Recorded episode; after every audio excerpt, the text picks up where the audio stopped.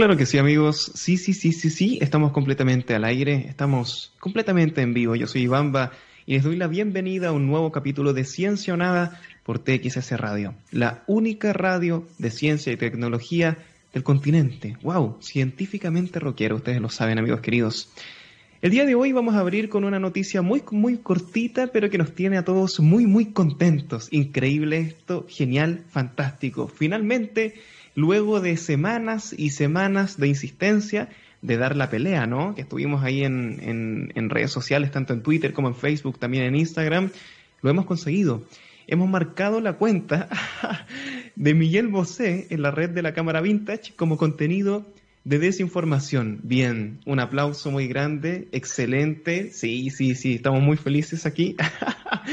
Increíble que lo hayamos conseguido. Eh, logramos hacer esa presión tan grande para que ahora Cualquier persona que entre a escuchar sus locuras y contenido anticientífico se encuentre con un pequeño cartelito, ¿no? Que dice que este contenido ha sido revisado por los moderadores y es parcialmente falso. Así pone en la página. Bueno, yo le habría puesto totalmente falso directamente porque es impresentable lo que hace este señor en sus comunicaciones, pero es un pasito adelante, ¿no? Para que las redes sociales dejen de una vez por todas de hacerse las desentendidas con este tema y que finalmente comprendan que si una persona sube un video diciendo que no hay que vacunarse, eso es igual o incluso más peligroso que si sube un video de sí mismo corriendo con un arma cargada alrededor de un jardín infantil. Porque sí, es, es peligroso, es irresponsable.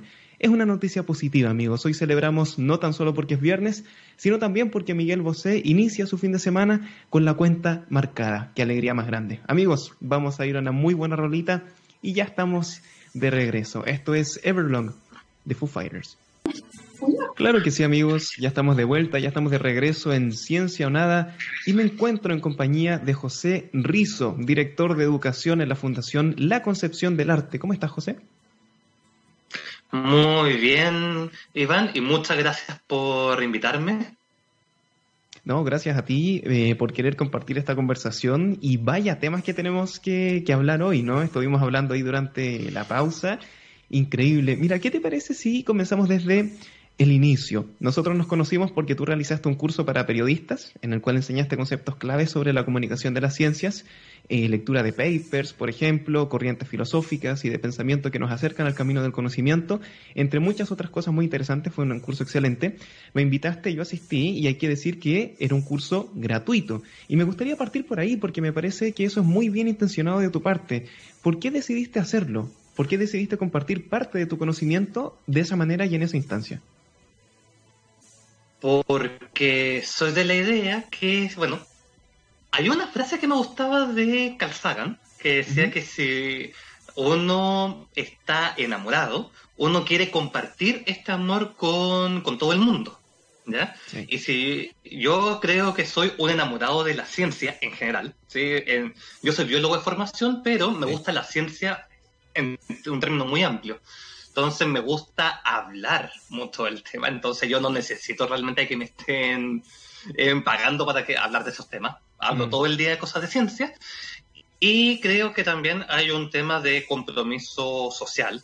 Hay mm. un tema de querer aportar un granito a la sociedad en su conjunto, que creo que es muy importante, porque los periodistas muchas veces, que era para quien está enfocado el curso, eh, pueden tener la mejor de las intenciones, puede gustarles mucho los temas, pero lo cierto es que el área científica es un área técnica muy compleja, que si no se tiene mal que mal, bueno, nosotros, la, gente especializada en las cosas científicas, estudiamos por lo menos cinco años solamente para salir medianamente bien de la lectura de papers. Entonces, la gente que no está con ese bagaje le, es más difícil. Y quisimos aportar un granito de arena nosotros como fundación para, bueno, tratar de ayudar a los periodistas en su noble labor. Creo que programas como este sin duda ayudan mucho a eso. Así que aquí estamos, uno rasca la espalda del otro ahí ayudándonos. sí, eh, sí, gracias por el, por el piropo al programa. Eh, ciertamente estamos semana a semana tratando de hacerlo mejor y con el mismo objetivo tuyo, ¿no? Que finalmente es compartir este conocimiento y, wow, compartir la ciencia es compartir finalmente mucho, es mucho cariño, ¿no? Porque uno le entrega a una persona una perspectiva del mundo que es fascinante. Cuando uno trata de comprender los fenómenos y, se va interiorizando en esas cosas, es como que todo es, es mucho más disfrutable. ¿Tú crees que, esta información que entregaste en, el curso y que son básicamente son conceptos fundamentales del pensamiento científico es algo que eh, falta en nuestra sociedad al día de hoy? Te lo pregunto porque me da la sensación de, cuando, que cuando hay un porcentaje de la población mundial que piensa que las vacunas traen chips de control mental, entonces hay algo que estamos haciendo mal, sin duda, ¿no? ¿Cómo, cómo lo ves tú? Eh, algo va muy mal en el sistema educativo en general, y ahí mm. quisiera empezar por ahí, porque los eh, niños y niñas nacen curiosos, nacen preguntones. Todo el mundo sabe que está en la etapa de los por qué un científico esencialmente es una persona que nunca superó esa etapa. Entonces, tenemos un sistema educativo, y aquí en verdad creo que esto es algo genérico, no creo que sea exclusivo de Chile, pero tenemos un sistema educativo en general a nivel global que mata la curiosidad, que mata el interés por el conocimiento, que mata las ganas de aprender, mata el pensamiento crítico. Los, los niños pequeños a veces son bien escépticos, no son mm. tan tan ingenuos como la gente cree, son bien preguntones. ¿ya?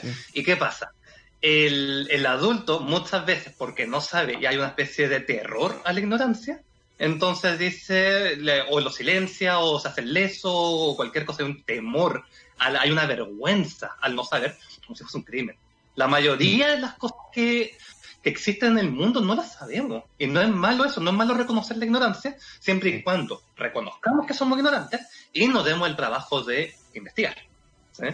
Entonces yo creo que desde ahí algo está muy mal. Entonces, eh, si desde cabro chico le enseñamos a los niños, ¿verdad? Cuando son muy pequeños, esto de que la duda es mala, que molesta, que es incómodo. Es incómodo preguntar, ¿cierto? Entonces después tenemos dos opciones. O crecen personas que no preguntan, no se cuestionan y no razonan, o personas que se siguen preguntando cosas, pero se hacen las preguntas quizá un poco incorrectas y razonan de forma un poco incorrecta. Sí, yo creo que aquí entran muchas veces las personas que a lo mejor de quisiera creer que son personas que de verdad de corazón son personas que creen lo que están diciendo y se hacen los escépticos y los que cuestionan el establishment, que me parece súper bien.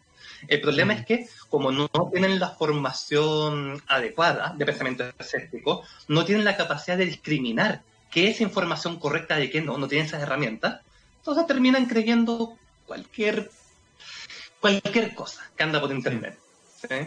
y ahí va un poco también el tema de la desconfianza de las autoridades. Cualquier versión oficial de las cosas la miran con recelo, que tampoco es del todo tal. Sí, es, cierto eso que, tú dices. Hay un discurso medio raro ahí como de que es, como lo, que se hacen llamar, o sea, los llaman, no se hacen llamar, pero los llaman los conspiracionistas, los vibradores alfa, ¿no? Estas personas que eh, eh, bajo esta falsa mirada de, cuestionamiento llegan a conclusiones muy locas. Y tú dices algo que es completamente cierto, que está de repente incluso hasta mal visto cuestionar. Es como si yo llego contigo y te digo, mira José, ¿sabes qué? Ayer me raptaron los extraterrestres. Y tú me dices, chuta, ¿en serio? Eh, ¿Pero cómo lo puedes demostrar? Y yo te digo, ah, ¿no me crees entonces? No necesariamente, o sea, la pregunta es, ¿cuál es la evidencia para que yo para que yo pudiese creer eso? Pero no es un cuestionamiento directo a la persona. Y a veces se confunden esas cosas cuando uno hace la pregunta y las personas se sienten ofendidas. ¿Saben qué, chiquillos? La Tierra es plana. Chuta, a ver, pero dame algunas, algunas pruebas para creer eso y la persona inmediatamente se ofende y se va por el, por el lado emocional más que por dar los argumentos. Entonces, claro, ahí nos quedamos entrampados en una discusión que no termina eh, nunca, ¿no? Eh, ¿Crees que le dimos demasiado espacio a la pseudociencia en el tiempo para que creciera? ¿Es culpa de nosotros también? Creo que hay un problema genérico de la sociedad y aquí yo puedo culpar a muchas partes. Primero, sin duda, a los científicos, muchas veces, porque están en una suerte de torre de marfil muy alejado de la sociedad y cuesta que el conocimiento científico realmente permee en mm. la, y llegue a la, a la gente. ¿ya? Felizmente eso ha ido cambiando en el último tiempo. Acá en Chile se han estado haciendo esfuerzos grandes por, por cambiar eso. Eh, en segundo lugar, tenemos el caso de los periodistas, ahora les tiro el palo a ustedes.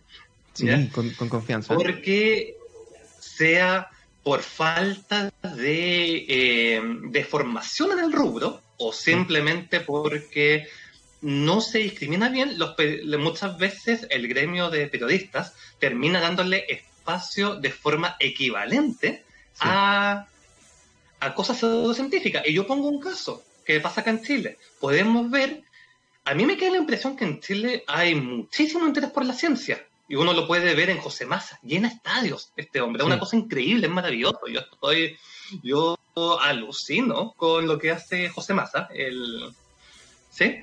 Pero al mismo tiempo veo que en la tele le dan espacio a personajes como Cristian Contreras Radovic, el Dr. File. En la terrible, sí. ¿Ya? Claro, y el problema es que a mí me queda la sensación entonces que la gente le gusta la ciencia, pero no sé si tienen las herramientas, el conocimiento para poder discriminar qué es ciencia, como José Massa, y qué cosa en verdad es charlatanería, como lo que pasa ahí en, en este programa. Y es una pena, porque creo que son oportunidades desperdiciadas. ¿ya? Sí. Mira, y en tercer lugar, bueno, las redes sociales, la gente común también que eh, al final de cuentas le da espacio a cualquier idea. Y de nuevo, el tema del pensamiento crítico, que está un poquito al debe en la gente. No, totalmente. Ahí yo creo hay una cosa que haría, haría un punto. Creo que lo que has dicho tienes toda la razón, pero haría un punto. Yo creo que la gente, más que le guste la ciencia o la pseudociencia, yo creo que la gente en general, y me incluyo, porque a veces uno habla de la gente como que uno estuviese fuera de ese cuadro, y creo que a nosotros también, nos gustan los relatos. Yo creo que por ahí va. Nos gustan las historias, nos gustan los cuentos, nos gustan las ficciones, nos gustan todas estas cosas que son divertidas, y la ciencia es un muy buen relato. Yo creo que por ahí tenemos que entrar. Porque, ¿por qué prende mucho el discurso de la pseudociencia? El mismo ejemplo de, oye, me raptaron los extraterrestres y, el, y me dijeron que el 5G es transmisor de virus. ¿Por qué eso es, es, divertido? Porque tiene un inicio, tiene un desarrollo, tiene un final y puede ser entretenido de escuchar. O sea, yo no sé, José, si tú has visto, por ejemplo, los, los videos de pseudociencia en YouTube, son súper entretenidos. O sea, uno entiende que son falsísimos, pero son entretenidos de principio a fin. Llegan a una conclusión, tienen una premisa inicial. ¡Wow! Están armados así de forma excelente, entonces te atrapan, te cautivan. Hay que, yo creo que por donde tenemos que entrar nosotros, eh, los ciudadanos de ciencia en general, es por, es por el, la rama del relato, de la historia. Y la ciencia es el relato más extenso de la historia de la humanidad, ¿no? Y más entretenido y, afortunadamente el más verdadero. Por lo tanto, yo creo que por ahí deberíamos entrar, por la entretención. Yo no descarto convertir la ciencia, como lo ha hecho muy bien Elon Musk, por ejemplo, en un espectáculo, en una entretención. Y cuando vamos a lanzar ese cohete, que estemos todos mirando con cámaras y aplaudiendo, porque la ciencia es así, hay que vivirla de forma apasionada. No sé si lo compartes conmigo. Estoy súper de acuerdo en que al final los humanos somos contadores natos de historia y relatos frente al fuego, lo primero que hicimos fue contar historias, nos encantan las historias, es una cosa que nos cautiva, nos atrapa, y constantemente estamos viendo historias en el cine, con los libros, y es una cosa que indudablemente atrapa. Yo en ese sentido estoy súper de acuerdo, y bueno, aquí hay un detalle súper importante. Los científicos muchas veces eh, tienen una formación quizás un poco más, no sé si cuadrado el concepto, quizás sí, ¿ya? Pero se alejan un poco y muchas veces, esto es bien triste, pero las habilidades que requiere un científico para ser buen científico no, no está dentro de ese set de habilidades la, el, el bla bla, por así decirlo, la capacidad de contar cuentos, contar historias. De hecho, al revés, el científico muchas veces está entrenado para ser lo más conciso, lo más preciso, que no sobre ninguna palabra, lo más escueto, para entregar la mayor información posible con la menor cantidad de palabras. Ese es el entrenamiento científico. ¿ya? Entonces, yo creo que en ese sentido lo que hace falta son personas como tú, me voy a incluir yo acá, personas como yo, ya que eh, están tratando de hacer este vínculo, que tienen una formación un poquito más mixta. Yo soy biólogo, pero tengo también dentro de mi formación, tengo ciertas especializaciones en comunicación de la ciencia. Entonces, Em, creo que estas instancias son las que se necesitan, formar gente especializada. Yo creo que mi ideal sería, bueno, estudiar ciencias y después especializarse en periodismo, cosas así, o quizás sacar carrera de periodismo, pero con mención, que saquen menciones en cosas científicas, que les den un, background, un bagaje, una, base. ¿eh? Pero súper de acuerdo, las historias son fundamentales para cautivar a la gente y creo que al final de cuentas hay que transformar la, ciencia en, en historias.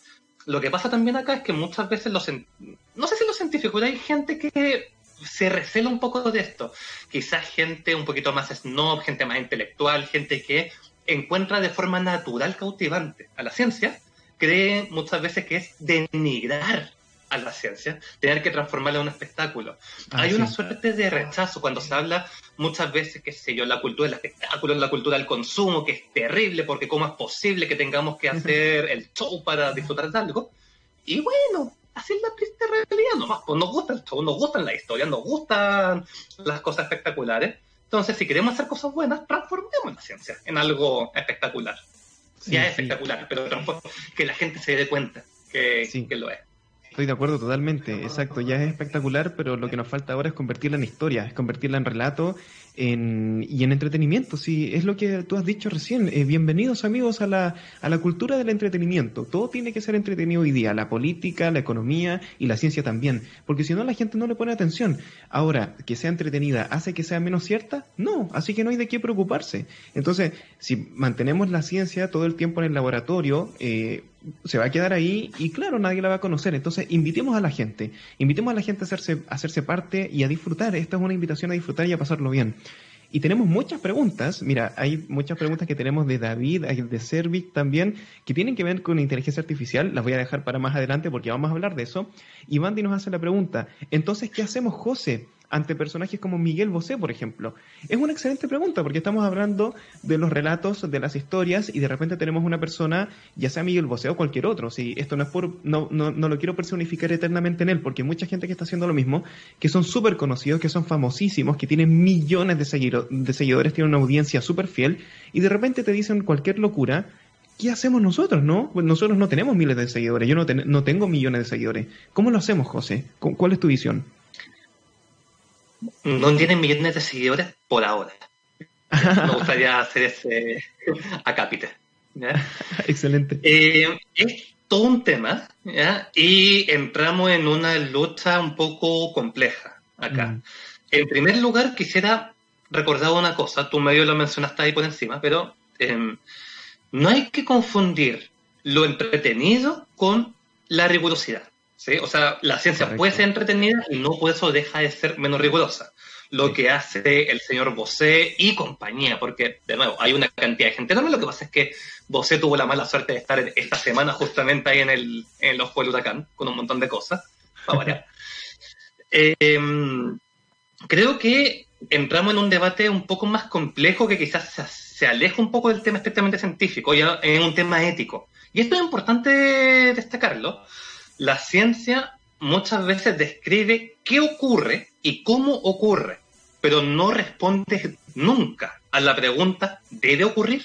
No, no es un recetario ético respecto a qué cosas debemos o no debemos hacer. Simplemente una cosa prescriptiva, describe nuestro mundo. ¿Qué hacemos con esa información?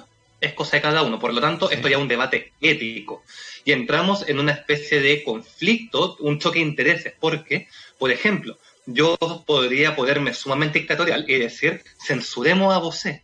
El problema es que chocamos con la idea de la libertad de expresión, que yo sé que, por ejemplo, para, para el mundo, o sea, yo soy un, un defensor un paladín de la libertad de expresión.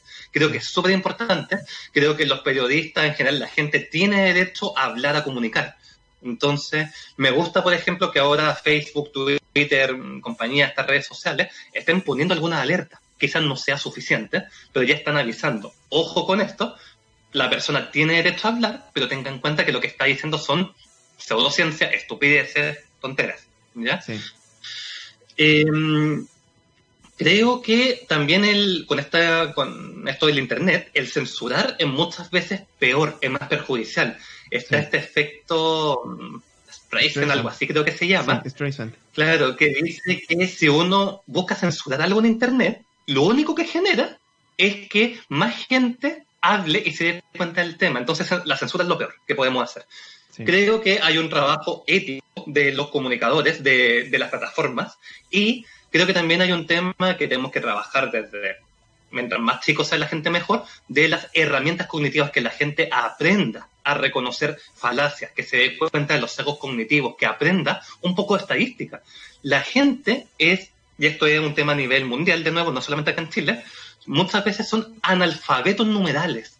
No saben, más allá de sumar, restar, multiplicar, dividir, no tienen idea de probabilidades, de estadística. Mm. Y si no se sabe de eso, de verdad es súper fácil engañar a la gente.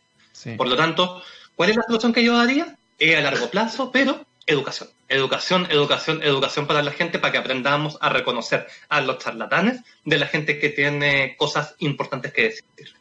Sí, excelente. Yo suscribo totalmente lo que acabas de decir. Totalmente. Estoy de acuerdo al 100% de que la solución no es censurar, no es como está de moda ahora cancelar. Vamos a cancelar a Miguel Bosé para que no pueda hablar nunca más.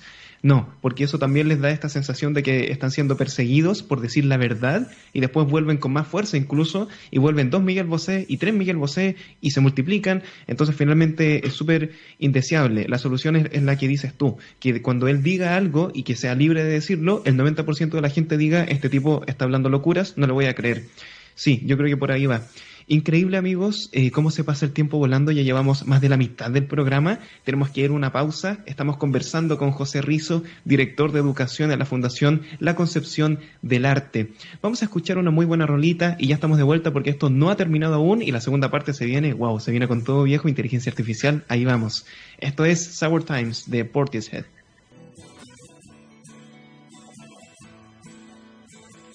Así es, amigos queridos, ya estamos de regreso, estamos de vuelta en Ciencia o Nada. Uy, tengo un poquito de eco, espérate. Ahora sí, hola, hola. Ahí sí, tenía un poquito de eco de mí mismo, pero ya estamos de vuelta, amigos queridos, en compañía de José Rizo. Qué interesante conversación que estamos teniendo y ya tenemos muchas, muchas preguntas. A ver, voy a tratar de canalizarlas de la mejor manera posible. Y aquí voy a agrupar dos preguntas que son un poco similares, ¿no? Es, es Servil así es y también David. Servil dice, una pregunta, José. Cuando podamos unirnos los humanos con las máquinas, ¿podríamos estar a la altura de una inteligencia artificial avanzada o estaríamos condenados a ser inferiores cuando eso suceda? Sería interesante ese intercambio de ideas. Excelente. David dice, una definición de vida que muchos en biología utilizan, recordando la universidad, es la elaborada por Maturana y también Varela, de máquinas y seres vivos. Desarrollan un concepto particular de vida que diferencia de lo inerte Um, si se refiere, pero de ser aún válida esa premisa, hoy están los pasos biológicos para que una posible simbiosis humano-máquina sea unión con inteligencia artificial o con elementos biomecánicos más complejos. Eso nos puede llevar a cuestionar las bases filosóficas éticas de un ser vivo. ¡Wow! Esto nos da un puntapié inicial muy interesante para conversar, José. Eh, de partida, ¿tú ves posible esta unión del humano con la máquina? ¿Lo das por hecho o piensas que puede no ser nunca? Mira, me gusta. Voy a recoger una, para responder esto, la opinión de un filósofo que se llama Andy Clark, que dice que los humanos, los cyborgs, una de las que tenemos como seres humanos es no estar limitados a nuestro cuerpo para cumplir nuestros objetivos. ¿Sí? del momento en que logramos domesticar animales y utilizarlos como herramientas para el arado lo que sea, es extensión de nosotros mismos para cumplir algo que nosotros queremos. Por lo tanto, toda la tecnología que vino desde ahí en adelante es básicamente una extensión de nosotros, de nuestro cuerpo, de nuestros deseos. Lo que estamos viviendo simplemente siempre depende. Uy, estamos teniendo, estamos teniendo algunos problemas eh, con la conexión. Dicho de eso, y para ir enfocando un poco en la respuesta. ¿Me escuchas, José? Sí, sí, sí, te oigo. Sí, sí, estamos teniendo unos problemas con tu conexión, no alcanzamos a escuchar muy em, bien y se corta un poquito. Para ir eh, enfocando la respuesta, estas cosas, no, José, te perdimos. definitivamente perdimos tu audio. Em, mira, si quieres intenta eh, cambiar tu red o lo que podemos hacer es seguir funcionando únicamente con audio, sin la cámara. También podemos hacer esa prueba. Por mientras, de que recuperamos a José, tenemos una conexión un poquito inestable. Eh, voy a seguir leyendo los comentarios de ustedes, muchachos. Eh, no sé si José, ahí, bueno, ahí nos vamos a comunicar con los muchachos de la radio con José para ver esa posible solución. Eh, a ver, a ver, déjenme ver si tenemos a José de vuelta. Bueno, y perdimos definitivamente su video. Vamos a hacer esa conexión, muchachos, no se preocupen, tenemos tiempo. Eh, y yo lo voy a seguir leyendo aquí en el, en el chat de Discord. Recuerden que tenemos esa red social en Discord donde vamos canalizando sus preguntas y sus cuestionamientos, saber qué nos cuentan. Así da gusto empezar con toda la energía, dice Servil. Es verdad, partimos hoy día con todo con los temas. Tiene razón, viejo. partimos con todo. Eh, David, el vínculo científico con el aula más potente se explora. ¿Tiene alguna opinión de ese programa? Ah, mira, cuando recuperemos la conexión con José tenemos que hacerle esa pregunta. Creo que aún hay un drama a, un drama es que si el público objetivo son niños y jóvenes, por experiencia, si no tienes claros sus códigos, ¡oh, qué buena observación, David! Memes, redes sociales, palabras, cosas que les gustan, es complejo que tu contenido lo consideren. Eso es completamente cierto. ¿De qué forma nosotros nos hacemos parte también de de la cultura popular, ¿no? Eh, de entender los chistes, los memes, las historias y poder entregar la comunicación de la ciencia de una forma adaptada a esas personas, en este caso niños y jóvenes. Tienes toda la razón. Bueno, David también hay que decir que es profesor de historia y él maneja de primera eh, base, ¿no? Desde su experiencia personal, el contacto con los muchachos. Grandes temas, dice David. Exacto. ¿Qué pasó? Bueno, perdimos la conexión de José, pero seguimos conversando. Yo estoy aquí eh, junto con los muchachos del chat. Aprovechemos de conversar ustedes y yo, muchachos, eh, mientras recuperamos la conexión con José, que la acaba de perder, amigos. Pero tiene solución, así que no se preocupen. Es sobre una redefinición de la vida, dice Alain. Totalmente, ¿no? Totalmente. Eso ahí se vincula lo que dice Alain junto con lo que dice David también. ¿En qué momento la vida pasa a tener una definición completamente distinta? ¿En qué momento el ser orgánico ya no necesita ser 100% orgánico para seguir siendo eh, considerado un ser vivo? Cuando se junta con algún tipo de máquina, con algún tipo de inteligencia artificial. ¿Cómo lo ven ustedes? Yo creo que esta definición se va a ir ampliando. Es eh, como lo que eh, conversábamos hace poquito, esto lo hicimos en un Iván en vivo. Eh, ¿Cuándo dejo de ser yo? ¿O cuándo empiezo a ser yo? Si es que pierdo, no sé, mi, mi, mi dedo, por ejemplo, ¿dejo de ser yo realmente? No lo creo, sigo siendo yo. ¿Y qué pasa si pierdo la mano completa? ¿Dejo de ser yo o dejo de ser un poquito yo? Creo que no, creo que no, sigo siendo yo.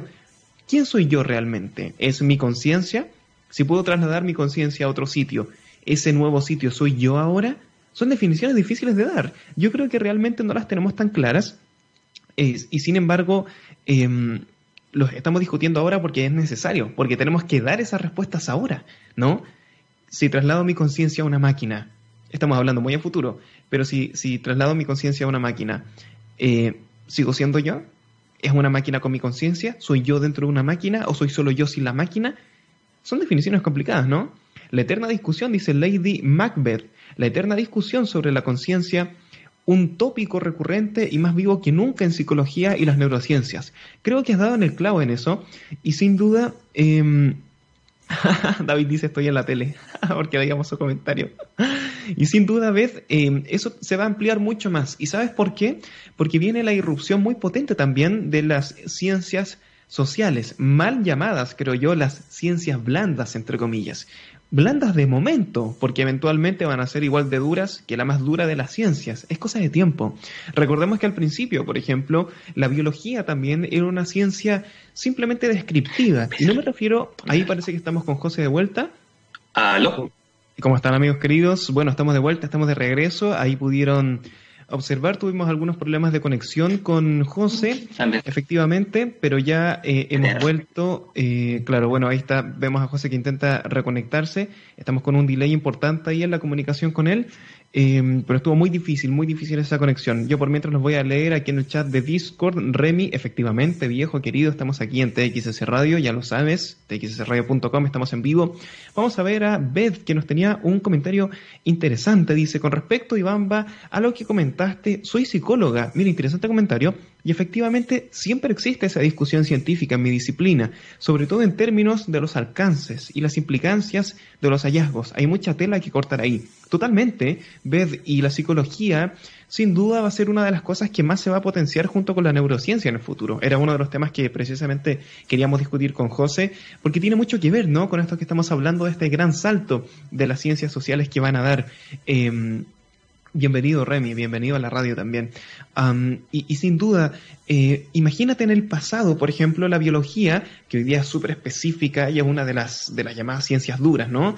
Eh, en el pasado era meramente descriptiva, y no me refiero a descriptiva como el nivel que está ahora, que es, es un nivel muy alto, sino que descriptiva en el sentido de que simplemente uno miraba a un animal, uno miraba eh, cualquier fenómeno de la naturaleza y se decía lo que se veía sin más, no había una descripción interna del funcionamiento del organismo y eso con el tiempo se empezó a estandarizar ese conocimiento hasta el punto de especificidad que tiene hoy. Pero eso solamente se logra a través del tiempo. Por lo tanto, con las ciencias sociales muchos pensamos de que va a ocurrir lo mismo, de que en algún momento se van a estandarizar, se va a automatizar esa búsqueda del conocimiento a tal punto que va a ser tan específica como las ciencias duras, entre comillas. A mí no me gusta esa distinción porque siento que, eh, minimiza la importancia de las ciencias sociales, em, pero entienden mi punto, ¿no? Entienden para, para dónde voy a ver qué nos estaban diciendo nuestros amigos aquí en el chat. Dice David, como dije, en el chat de Discord, es complejo ya que el ser humano ahora puede manipular su propio proceso evolutivo. Excelente punto. Las posibilidades ahora no dependen solo de la naturaleza, sino además de nuestros propios posibles efectos incidiendo en aquella.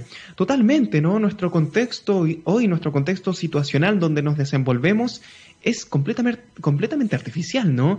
Nosotros influimos en nuestras propias decisiones y en nuestro propio eh, acontecer. Eso no deja de ser interesante, ya no somos simplemente víctimas de las cosas que nos ocurren, sino que somos quienes las ocasionamos.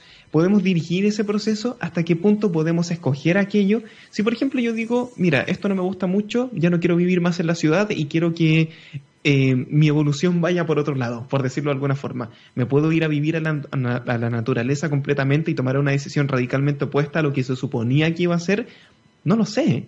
Yo creo que esa es una pregunta interesante a discutir. Beth dice absolutamente y nos envía unos corazones. Sí, Beth, claro, lo que estábamos hablando recién de la, de la evolución de la psicología, que es la disciplina de la que Beth es un especialista, ¿no? Qué excelentes esos comentarios, amigos. Estoy muy, muy contento leyendo esos comentarios. David dice, primer en vivo en el que estoy y pasa esto, tírenme a la borda. David es el Yeta hoy día. No, mentira. David siempre tiene comentarios muy acertados desde su disciplina, que es la historia, ¿no? Es muy interesante esa perspectiva del tiempo que nos entregan. Alain también está compartiendo artículos interesantes aquí para leer, uno de BBC Mundo. Gracias, Alain. Es buena fuente de BBC Mundo. Es muy buena fuente de BBC Mundo. Ah, aquí tenemos, bueno, lo de Explora, que no lo alcanzamos a preguntar a José, pero que tiene un punto excelente, David, en el sentido de que uno tiene necesariamente que Em, compartir ciertos códigos, compartir cierta comunicación con las personas a quienes uno va a comunicar la ciencia. Yo no puedo ir vestido de camisa con corbatita viejo a una clase de quinto año, ¿no? De quinto básico y decir, bueno, chiquillos, la ciencia es lo siguiente. No, tengo que entrar de otra manera. Tengo que entrar quizás con un chiste, con un meme eh, o cualquier cosa que, que los haga captar la atención. No podemos esperar que la gente se interese en la ciencia porque sí. Tenemos que hacer que la gente se, interese por la ciencia porque comparte ciertas preocupaciones con ellos, porque comparte cierto bagaje, cierto contexto, cierta cultura popular. Yo creo que esa es la invitación, es hacer la ciencia accesible, no esperar que se interesen simplemente porque es interesante y ya está. ¿Es interesante? Sin duda que es interesante, pero tenemos que hacer esa invitación. Esa invitación tiene que ser bien intencionada, tiene que ser apasionada, tiene que ser rigurosa, como le decía el José, porque ojo, que algo sea entretenido no es sinónimo de que deje de ser riguroso. Los papers, que mucha gente los ve como algo aburrido, ¿se pueden convertir en algo entretenido? Sí, si yo lo leo y saco una gráfica y saco un video y saco una infografía, sin duda que puede ser completamente entretenido. Yo creo que ahí esa pelota está de nuestro lado, esa responsabilidad está del lado de los ciudadanos de la ciencia, que tenemos que volver este proceso lo más llamativo posible para invitar a la mayor cantidad de gente posible, porque eventualmente eso es positivo para todos si la gran mayoría de las personas tiene un pensamiento científico, si la gran, mayoría de personas se mantiene curiosa, si la gran mayoría de personas se hace muchas preguntas, eso es beneficioso para todos sin duda, ¿no? viviríamos en una sociedad completamente distinta, acercados al, al pensamiento racional. Sería, wow, increíble, ¿no? Increíble. Sí, bienvenidos amigos a quienes se están sumando ahí también en el chat de Discord. Para quienes no lo saben, tenemos una comunidad en Discord donde podemos hacer estas preguntas. Estamos en la radio, estamos en diferentes instancias y siempre la idea es, es esa, ¿no? Seguirlos leyendo y seguir compartiendo juntos, sea donde sea que vayamos, de la mano de la ciencia. Nos queda un minutito, amigos, así que alcanzo a leerlos algunos, muchachos. Bandy dice, tampoco se le puede exigir al común de las personas dedicarse a aprender ciencias porque el día tiene solo 24 horas. Bandy tiene toda la razón. Tampoco le podemos pedir a una persona que trabaja de 8 a 6, de 8 a 7 o de 8 a 8, si tiene dos trabajos de 8 a 10, está todo el día en su trabajo, después, oye, no, viejo, al final del día, cuando tú termines tu trabajo, tienes que llegar a leer un paper. No, porque esa persona también quiere descansar también quiere decir, quiero terminar mi día laboral, quiero acostarme, quiero dormir, o por último quiero ver tele, tiene todo su derecho. Entonces, tampoco podemos hacer esa exigencia, no, todos tienen que estudiar ciencias. No, hay gente que tampoco le gusta, y eso también es válido. Entonces, ¿cuál es el desafío? Volvemos a lo mismo, que nosotros lo hagamos entretenido, que nosotros lo hagamos accesible, cosa que no tenga que leer un super paper gigante de 25 páginas y pueda haber una infografía, un dibujo, un video. Esa es la manera. Remy, ¿qué nos dices? Se debe incentivar la ciencia desde chico, cuando la persona está en su pic de curiosidad, con esas simples, con ese recuerdo del mundo de Big Man. Esos eran buenos programas. Excelente, excelente lo que nos dice Remy. David dice, el destino humano es un lienzo en blanco. Es loco pensar que si el presente está determinado, si es porque era la única opción posible, me perturba pensar que encontramos el manual para hacernos a nosotros mismos. ¡Ah, qué interesante eso! Es como que encontraste... Eh, esa ranurita en ti mismo que te modifica y puedes modificar lo, modificable que tiene que ver contigo mismo. Wow, es como el ojo que se mira a sí mismo, la serpiente que se muerde la cola. Wow, es como, wow, te da un montón de opciones y posibilidades. Igor, ¿qué nos cuentas? Dice, por eso reducir las horas laborales será algo importante para el futuro. Buenas noches, aquí Igor madrugando. Mira, Igor es el hombre que no duerme, es el hombre que no duerme. Ahora, ahora se está despertando nuestro amigo, o sea, no despertando, sino que eh, es porque ayer se quedaron hasta tarde aquí en la comunidad. Hay que decirlo, yo estoy seguro de que eso pasó. Un abrazo y a los muchachos que siempre están presentes. Amigos, gracias por estar con nosotros un viernes más. Eh, a veces tenemos dificultades de conexión, pero siempre, siempre, siempre terminamos juntos el programa, así que no hay de qué preocuparse. Ahí veremos si José recupera su conexión eventualmente y podremos volver a invitarlo para recuperar esa conversación tan interesante que no pudo hacer. Les mandamos un abrazo grande, cuídense, que tengan un excelente fin de semana y como siempre, mucho amor. Chao, que estén muy bien.